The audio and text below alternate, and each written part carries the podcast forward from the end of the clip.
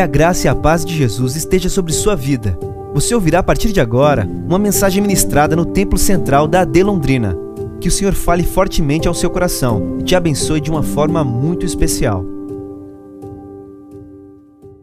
Jesus, conforme escreveu Mateus, capítulo 24. Nós vamos ler a partir do verso de número 36. Mateus 24 e 36. É um texto que a gente falou um pouco na semana passada e eu quero hoje continuar nele. 24 e 36 de Mateus, eu vou, estou usando a nova versão internacional, a NVI. A palavra do Senhor diz assim: Quanto ao dia e a hora, ninguém sabe, nem os anjos do céu, nem o filho, senão somente o Pai. Como foi nos dias de Noé, assim também será na vinda do filho do homem. Pois nos dias anteriores ao dilúvio, o povo vivia comendo e bebendo, casando-se e dando-se em casamento, até o dia em que Noé entrou na arca. E eles nada perceberam até que veio o dilúvio e os levou a todos. Assim acontecerá na vinda do filho do homem. Dois estarão, ou dois homens, estarão no campo. Um será levado e o outro deixado. Duas mulheres estarão trabalhando num moinho. Uma será levada e a outra deixada. Portanto, vigiem, porque vocês não sabem em que dia virá o seu Senhor. Mas entendam isso. Se o dono da casa soubesse a hora que ou a hora da noite ou que hora da noite o ladrão viria, ele ficaria de guarda e não deixaria que a sua casa fosse arrombada. Assim vocês também precisam estar preparados, porque o filho do homem virá numa hora em que vocês menos esperam. Amém. Louvado seja o Senhor pela sua palavra. Segundo domingo de maio, hoje se comemora o Dia das Mães. Nós queremos parabenizar a todas as mães aqui presentes e também aquelas que nos ouvem pela internet. Uma coisa importante ser dita a respeito do Dia das Mães. A maternidade ela não santifica a mulher. Muito pelo contrário. A gente tem visto, inclusive recentemente, notícias muito desagradáveis a respeito de mães que têm feito coisas terríveis com seus filhos. Algumas que, quando sabem da gravidez, partem para a eliminação daquele feto. Outras que, mesmo com o filho já nascido, como um caso que está em investigação aí no Brasil, que foi notícia de forma muito expansiva, acredita-se que a mãe fosse de alguma maneira conivente com um namorado que espancava o próprio filho. A maternidade não santifica a mulher. A mãe, nem toda mãe é uma santa, muito pelo contrário. Porém, ser mãe é uma dádiva divina. E toda a mulher que, sabendo disso, busca no Senhor orientação sobre como viver essa realidade e criar seus filhos, sem dúvida, há de ser muito feliz. É, na semana passada, no culto também do domingo da manhã, a gente falou a respeito desse texto de Mateus capítulo 24. Eu falei com vocês sobre a importância de nós verificarmos na palavra de Deus quais são os verdadeiros sinais que apontam para a vinda de Cristo. E é interessante que quando a Bíblia fala a respeito da vinda de Cristo, do final, da consumação de todas as coisas, ela usa como ilustração, como símbolo para isso, também um evento, uma parte do processo ligado à maternidade. A Bíblia cita o momento desse final das coisas, da tribulação, que redundaria no aparecimento do Messias em grande glória, como a imagem das dores de parto. O que a Bíblia está querendo dizer é que, assim como no caso da gravidez humana, as dores, por mais que sejam desagradáveis, elas são um processo pelo qual aquilo que está sendo gerado vem à luz, de igual maneira também a vinda do Filho do Homem seria precedida por eventos que causariam espanto, dor e desconforto. Os sinais da sua vinda, tal qual como as contrações, eles causam uma certa tensão e dor. E a gente falou na semana passada sobre, nesse texto de Mateus 24, sobre os sinais que Jesus coloca e eles podem ser divididos em pelo menos quatro categorias. A gente falou sobre os sinais religiosos, aparecimento de falsos cristos, falsos profetas, que de acordo com Jesus chegariam a enganar a muitos. Eu disse a vocês que a principal arma do falso profeta é a dissimulação, é a mentira que parece verdade, é o nome do Senhor sendo tomado em vão. A gente viu também que Jesus fala sobre sinais sociais, sobre sinais que envolvem um grupo maior. Ele fala a respeito de guerras, de rumores de guerras, de nação contra nação, de reino contra reino, e como isso fica evidente no mundo em que a gente vive onde, para além dos conflitos armados, a gente tem conflitos ideológicos, a gente tem conflitos cibernéticos, a gente tem guerras digitais, a gente tem nesse momento uma questão diplomática complexa envolvendo a vacina, o coronavírus, as nações se tornando cada vez mais nacionalistas, as fronteiras fechando-se. A gente falou também sobre sinais da natureza. Jesus disse que a gente ouviria falar e também veria de terremotos, a gente veria de abalos, a gente veria de sinais no céu, os firmamentos ou o firmamento sendo abalado. E a gente também falou um pouco a respeito de um sinal evangelístico. Jesus fala da pregação do reino, da mensagem do reino, e eu não vou entrar nisso aqui que a gente gastaria um pouquinho mais de tempo. E a gente terminou falando sobre a postura esperada da igreja nesse tempo. Baseado em Mateus 24, o Senhor espera que a gente seja encontrado como um Senhor encontrou o seu servo. Quando ele volta, ele o encontra repartindo aquilo que recebeu do seu Senhor. A gente falou aqui sobre a nossa postura que nesse tempo é de repartirmos o que temos recebido da parte do Senhor. Não se espera da igreja uma postura contemplativa. A gente apenas dentro do templo cantando Maranata, ora vem Senhor Jesus, enquanto o mundo está explodindo lá fora. A ideia não é essa, não. Nós temos uma mensagem de esperança, nós temos uma mensagem de salvação e de consolação. E o que se espera de nós nesse tempo é que a gente reparta isso. Jesus vai dizer lá nesse texto de Mateus 24 que o contrário disso é o servo infiel. E o que, que o servo infiel é? É aquele que pega tudo que o seu senhor lhe entregou e gasta, consome, come sozinho. A visão dele é de que o que o Senhor me deu enquanto ele não volta é para eu desfrutar quando na verdade é para a gente repartir. E eu quero essa manhã chamar a atenção de vocês, nesse texto de Mateus 24, sobre mais um aspecto a respeito da vinda de Cristo, que é o aspecto da pessoalidade.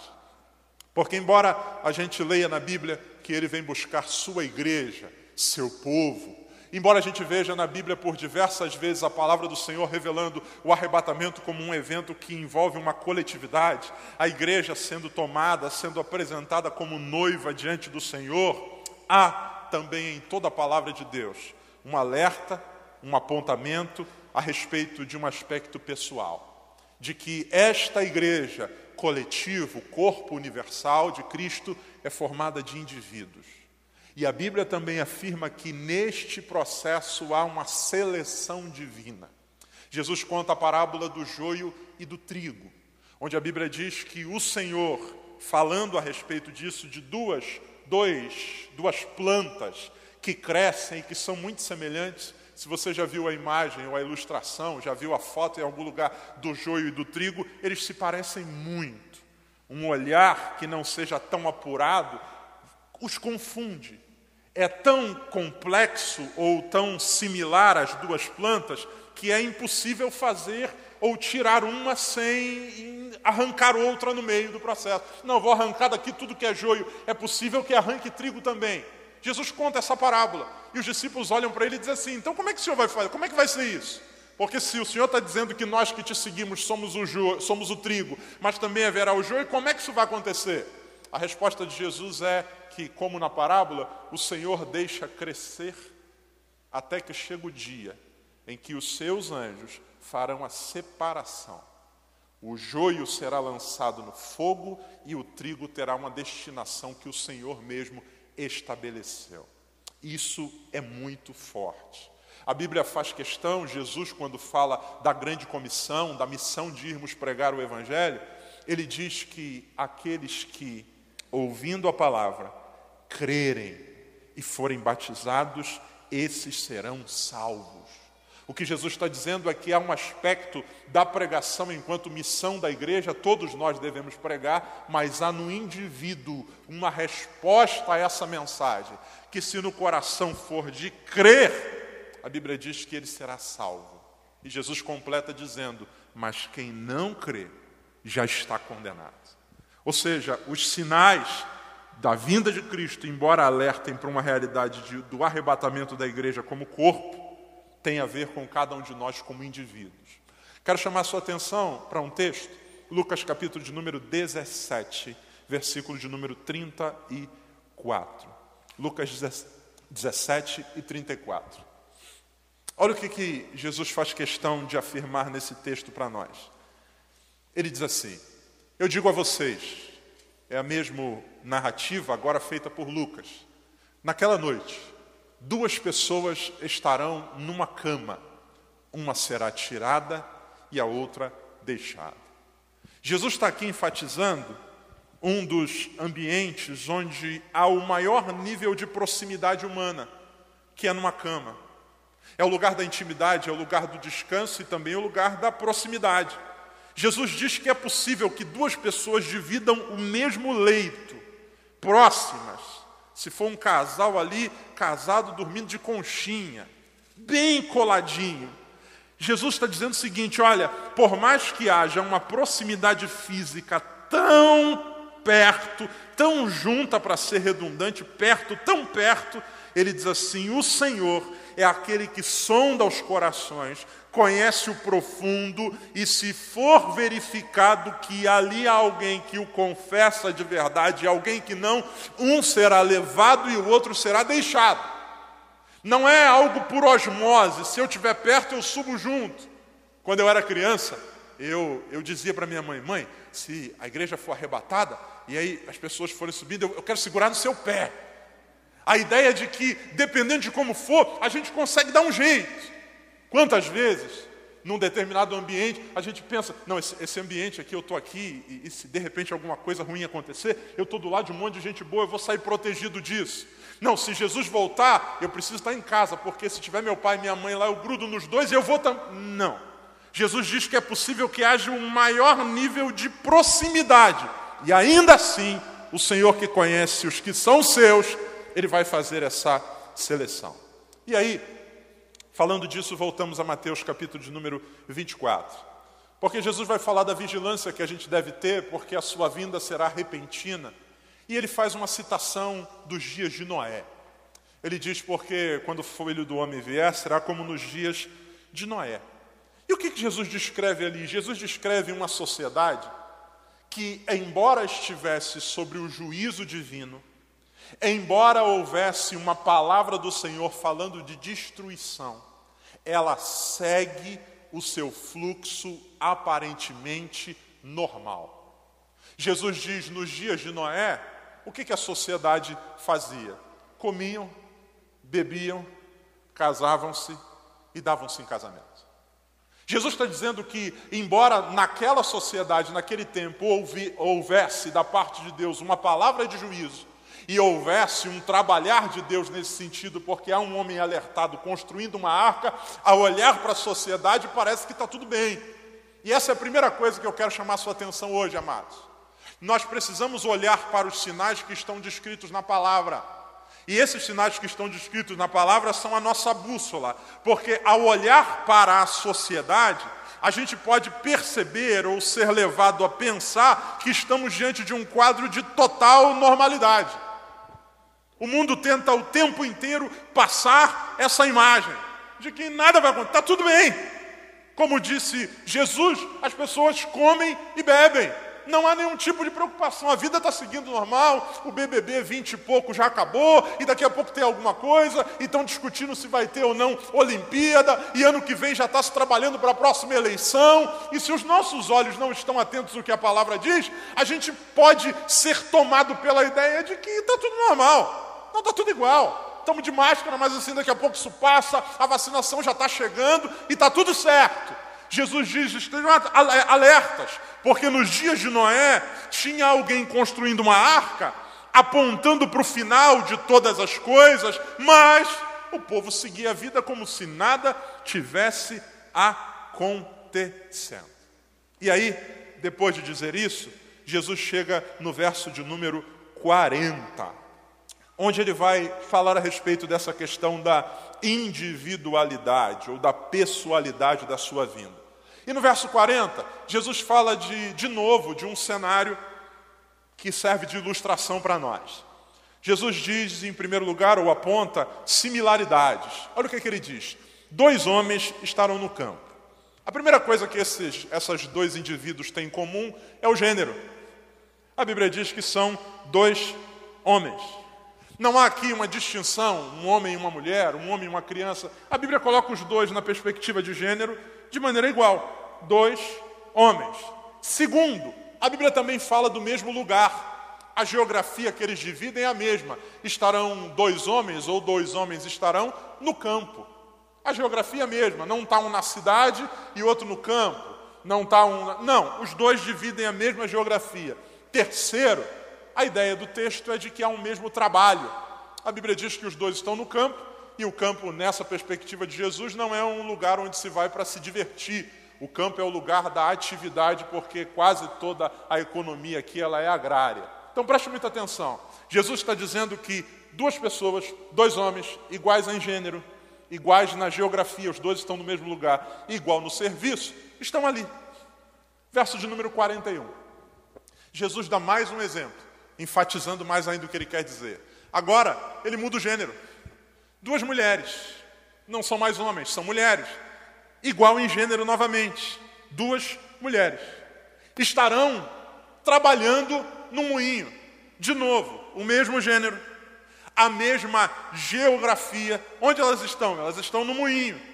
E a mesma função, a Bíblia diz que elas estão trabalhando no moinho, as duas rodando. Os moinhos eram estruturas feitas normalmente com duas pedras que se encaixavam e no meio o grão era depositado e uma ia girando de um lado, outra de outra, completando o ciclo para o grão ser triturado. Jesus coloca diante de nós duas imagens: dois homens trabalhando no campo, iguais em gênero, localização, trabalho, duas mulheres no moinho, igual em gênero, localização, trabalho. Só que os dois versículos terminam da mesma maneira. Um será levado e o outro será deixado. Uma será levada e a outra será deixada. O que Jesus está querendo dizer com isso? Jesus está querendo dizer que haverá uma seleção divina para esse dia do arrebatamento. E essa seleção divina, primeiro, não é baseada em gênero. Não é baseada em gênero. A Bíblia não diz que os dois homens subiram e as duas mulheres ficaram. A Bíblia não diz que as duas mulheres subiram e os dois homens ficaram. Muito pelo contrário. Não há aqui um apelo machista, nem tampouco feminista. A ideia que Jesus está querendo comunicar a nós é que não é a perspectiva do gênero que nos diferenciará. Isso é uma coisa extremamente importante, porque muitas vezes há na nossa sociedade uma guerra intelectual, ideológica nesse sentido. De alguma maneira acredita-se que a mulher ela é superior ao homem na perspectiva da bondade, quando na verdade não é assim. A Bíblia diz que todos pecaram. Jesus não faz distinção aqui. Havia duas mulheres, mas uma delas foi a outra ficou. Dois homens, um foi e o outro ficou. Segunda coisa, não há distinção por causa da localidade. A Bíblia não diz que as duas ou os dois que estavam no campo subiram, porque essa é uma outra ideia que a gente tem. A ideia de que a cidade é um lugar pervertido e o campo é um lugar de paz. Não, pastor, é porque é muito difícil servir a Jesus na cidade grande, pastor. Se eu pudesse voltar lá para minhas Minas Gerais, lá para Quixerabobim, lá naquela época que a gente andava num carro de boi lá, tudo era mais fácil. Não é bem assim, amados. Não é o lugar que determina o comportamento na sua plenitude, muito pelo contrário a gente pecando e que vai para o inferno morando isolado do planeta. Assim há gente morando nas maiores metrópoles do mundo e que o Senhor levará para si. Não é a geografia. A Bíblia diz que dois homens estão no campo, duas mulheres no moinho, e ainda assim há essa separação, ou essa escolha, essa pontuação divina. E a gente precisa tomar cuidado a respeito disso. Alguns dias atrás atendi aqui na igreja uma mãe, o filho morava aqui em Londrina, viciado em drogas, afetado, tomado pelo vício do crack, tentaram de todas as maneiras encontrar meios. Ele foi para casa de recuperação e não e não completou o tratamento, foi para um e nada dava certo. A mãe resolveu mandar esse menino para o interior de um determinado estado do Brasil. Ela disse: "Pastor, mandei ele para lá porque lá, pastor, não tem nada. Só meus pais que moram lá numa fazenda, no meio do nada, mexendo com gado, só pastor sozinho. Eu disse para a senhora, creio que essa é a melhor. Creio, pastor, porque lá é o fim do mundo. E o menino foi para lá. Chegou lá um mês depois, ele conseguiu descobrir no meio daquele lugar uma galera que vendia droga e continuou preso ao vício. Não é a geografia. Jesus diz que no campo ou no moinho haverá. Em terceiro lugar, a ocupação. Jesus faz questão de dizer para nós que não há ocupações mais santas do que outras. E aqui preste muita atenção, irmãos porque a gente precisa estar atento a isso. Algumas vezes a nossa mente, a nossa cosmovisão, ela é permeada pela ideia de que existem trabalhos que são seculares e trabalhos que são sagrados. Então a ideia é mais ou menos do seguinte: aquilo que um pastor faz é extremamente relevante para o reino, mas aquilo que uma dona, casa, dona de casa faz é aquilo que é trivial. Não. Muito pelo contrário. Jesus faz questão de dizer que duas pessoas podem estar desenvolvendo a mesma atividade. E se o coração estiver longe dele, ficarão. E se o coração estiver nele, se forem do Senhor, serão levados com ele. É possível que no dia do arrebatamento pastores fiquem e frentistas sejam arrebatados. Cozinheiras fiquem e cozinheiras sejam arrebatados. Líderes de departamento da igreja, fiquem. E gente que é mecânico, seja arrebatado. Porque não é a atividade em si que santifica a minha vida. Porque se fosse assim, as duas, se o moinho fosse santo, as duas do moinho subiriam.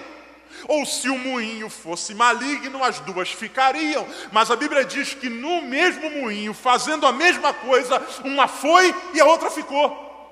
Então preste muita atenção na atividade que você desenvolve. Se você está hoje aqui, é piloto de avião, cozinheira, dono de restaurante, se você é profissional liberal, se você é engraxate, qualquer que seja a sua função, a sua atividade, lembre-se: o mais importante é que você faça isso para a glória de Deus. Para a glória de Deus. Porque o trabalho das nossas mãos, ele é santificado pelo Senhor quando é feito para a sua glória. Então preste muita atenção: Jesus está dizendo que não é o gênero que define a sua escolha, Jesus está dizendo que não é o lugar que define a sua escolha, Jesus está dizendo que não é a ocupação que define a sua escolha. Então o que, que é? 2 Timóteo capítulo 2, versículo de número 19, e aqui eu termino porque meu tempo já esgotou, essa manhã o nosso tempo é mais curto. Será que nós podemos ler todos juntos esse texto numa só voz? Um, dois, três. Entretanto, o firme fundamento de Deus permanece inabalável e selado com esta inscrição: O Senhor conhece quem lhe pertence, e afaste-se da iniquidade todo aquele que confessa o nome do Senhor. Qual é o critério? Primeiro, conhecimento divino. O Senhor conhece os que são seus. Olhando desse púlpito, todos vocês, para mim, são iguais. Na perspectiva de que estamos na mesma igreja essa manhã, estamos participando, vamos participar da ceia, mas a Bíblia diz que o Senhor conhece os que são seus. O Senhor conhece. O Senhor sabe quem somos nós. O Senhor conhece o nosso caráter, o Senhor conhece aquilo que a gente faz quando não tem ninguém olhando, o Senhor sabe quem a gente é para além do terno, da gravata, da tri... O Senhor sabe quem somos nós. E a Bíblia diz que esses que são do Senhor têm um comportamento, há um mandamento sobre eles. Se a ideia é que a seleção não se dá pelo gênero, pela localização, pela ocupação, como é que se dá a seleção? A Bíblia diz que os que são do Senhor afastam-se da iniquidade. Afastam-se da iniquidade. A ideia não é afastar-se da cidade, a ideia é afastar-se do que de mal na cidade há. Porque, como Jesus mesmo orou pelos seus discípulos em João capítulo 17, ele disse: Eu não peço que os tires do mundo, mas que os livre do mal. Há um mal presente no mundo e o Senhor nos alerta a que nos afastemos da iniquidade. O Senhor nos alerta a que vivamos uma vida que o glorifique, porque esse é o selo dele sobre nós. O Senhor conhece os que são seus e aqueles que se afastam da iniquidade, esses são do Senhor. Então, amado, em nome de Jesus, essa manhã nós já vamos daqui a pouco cear. A recomendação do apóstolo Paulo é: examine-se, pois, o homem a si mesmo. O que nos garante vida eterna com Cristo Jesus não é frequentarmos uma igreja, não é estarmos todo domingo de manhã batendo cartão aqui, muito pelo contrário. O apóstolo Paulo diz que também não é participar da ceia, porque ele diz que alguns comem e bebem sem discernir, não estão nem aí. O que nos garante, o que nos dá segurança é a nossa vida com Cristo Jesus. Os que nasceram de novo e vivem para a sua glória e buscam por meio de seu espírito se afastar da iniquidade a Bíblia diz: o Senhor conhece esses que são seus. Só Deus sabe os desafios que você enfrenta toda semana na sua atividade profissional, no seu trabalho, na sua família. Mas em nome de Jesus, guarde essa palavra no seu coração. Cristo breve vem. Busque viver de forma a honrar o seu chamado para com o Senhor. O Senhor conhece os que são seus, eu sou do Senhor, e porque sou do Senhor, eu quero viver de forma digna da minha vocação. Eu quero, em nome de Jesus, viver de tal maneira que a minha vida se afaste de toda a iniquidade, a iniquidade batendo a porta de todos os nós todos os dias, há tentações que batem a nossa porta todos os dias, mas a Bíblia diz que o Senhor dos Exércitos está conosco, que o Deus de Jacó é o nosso refúgio, para que se Ele voltar hoje, eu já disse aqui há um tempo atrás que a única profecia da Bíblia que eu quero que não se cumpra na minha vida é a desse texto. Estarão dois numa cama, um será levado e o outro será deixado. Eu quero subir agarradinho com a Midian em nome de Jesus. Eu quero. Eu quero encontrar com os meus filhos na eternidade. Eu quero, e se for no dia das mães, a gente comemorar o dia das mães lá em cima. Eu, eu minha mamãe, meu papai, todos nós. Eu quero encontrar você lá, meu irmão. Eu quero. E isso só é possível por meio do sacrifício de Cristo e quando a gente vive de forma digna da nossa vocação. Posso ouvir um amém? Feche seus olhos, sentado como você está. Nós vamos orar mais uma vez, logo após o pastor Moisés vai estar ministrando. Essa foi uma mensagem ministrada no Templo Central da AD Londrina. Acesse nossas redes sociais no Facebook, Instagram e YouTube e fique por dentro de tudo o que está acontecendo.